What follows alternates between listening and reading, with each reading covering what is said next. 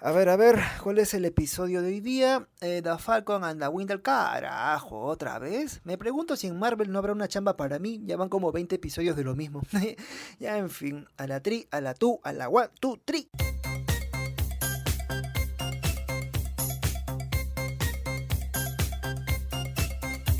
Olis, mis cachorritos aguantados. Ya sabrán que The Falcon and the Winter Soldier acabó con una escena post-créditos que tiene a muchos con la intriga, con la duda. No lo sé, tú dime. ¿Qué se estará cocinando para la fase 4? ¿Qué proyectos estarán relacionados con el final de la serie de Marvel? Bueno, como no tengo nada más que hacer, te contaré aquí un par de ideas sobre qué ocurrirá luego de esta serie cuyo título es más largo que la mierda. Bueno, quizás es porque eres feo. A modo de resumen.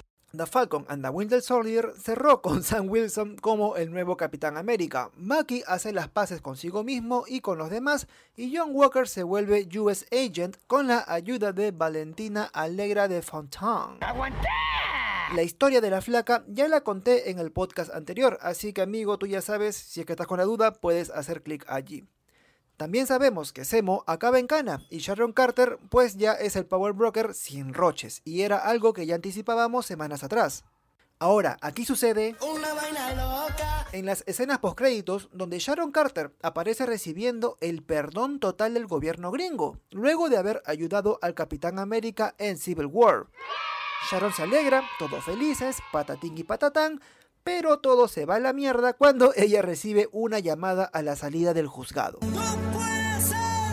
Sharon conversa con un tipo desconocido y adelanta la gran cantidad de recursos a los que pronto tendrá acceso. Me muero. Primero le pone un freno al proyecto de los supersoldados y luego anuncia que tendrá acceso completo a los secretos del gobierno, prototipos de armas y lo que sea. Solo buscas el beneficio propio. Además, la flaca quiere que la persona al otro lado de la línea busque compradores para lo que pronto podrá vender y menciona que debería haber algo para todos. Todo esto lo sabemos por la misma Sharon, porque no se escucha la voz al otro lado de la línea. No te lo puedo creer. Lo más obvio es pensar que está hablando con uno de sus subordinados, porque ella es quien está dando las órdenes. Eso tiene sentido para mí. Siendo ella Power Broker, pues es como la mami del submundo criminal. Y ahora que vuelve a trabajar con el gobierno, ya dejará de vender sus huevadas de arte y anabólicos de supersoldados, para ofertar artículos e información más valiosos. O sea, irá a sacar el gobierno, algo así como los congresistas. Ahora la huevada. La cosa es que me cuesta pensar de que Valentina Alegra de Fontaine sea quien está al otro lado del teléfono. Y de seguro Marvel tiene planes de ahondar más en este detalle en la fase 4, con las otras cosas que se desprenden de la misma escena. Pues como cuáles, lo primero es saber dónde mierda trabajará Sharon Carter. Uno de los miembros del jurado le habla sobre su antigua división, por lo que podríamos estar viendo el regreso de Shield.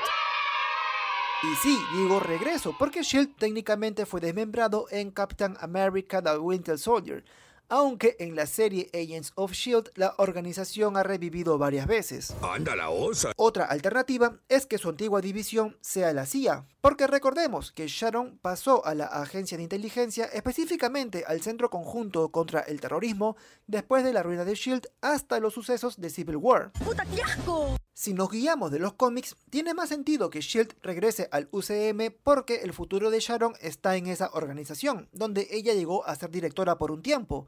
Pero... Y si Power Broker, o sea, Sharon, trabaja para alguien más, por lo que se ha visto hasta la fecha, pues tendría que tratarse de alguien nuevo y una amenaza superior al Power Broker.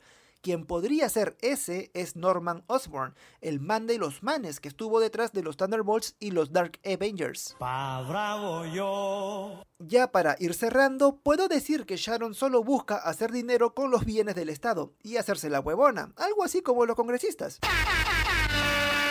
Incluso su ambición y acceso a los secretos del Estado podrían hacer que ella y Valentina Alegra de Fontaine trabajen juntas en proyectos alternativos como los Dark Avengers o los Thunderbolts. Ay, qué miedo, yo me voy. O si ya somos más atrevidos, podemos pensar que Sharon Carter no es en realidad Sharon Carter. Me explico un poco. Marvel está trabajando en el proyecto Secret Invasion, basado en la invasión de los Skrulls. Ya sabes, estos marcianos que pueden adoptar la imagen de un humano. Entonces, ¿será acaso que Sharon Carter sea un Skrull? Su cambio drástico de carácter puede hacer pensar que no estamos ante la verdadera Sharon, pero eso ya lo sabremos cuando Marvel saque la segunda temporada.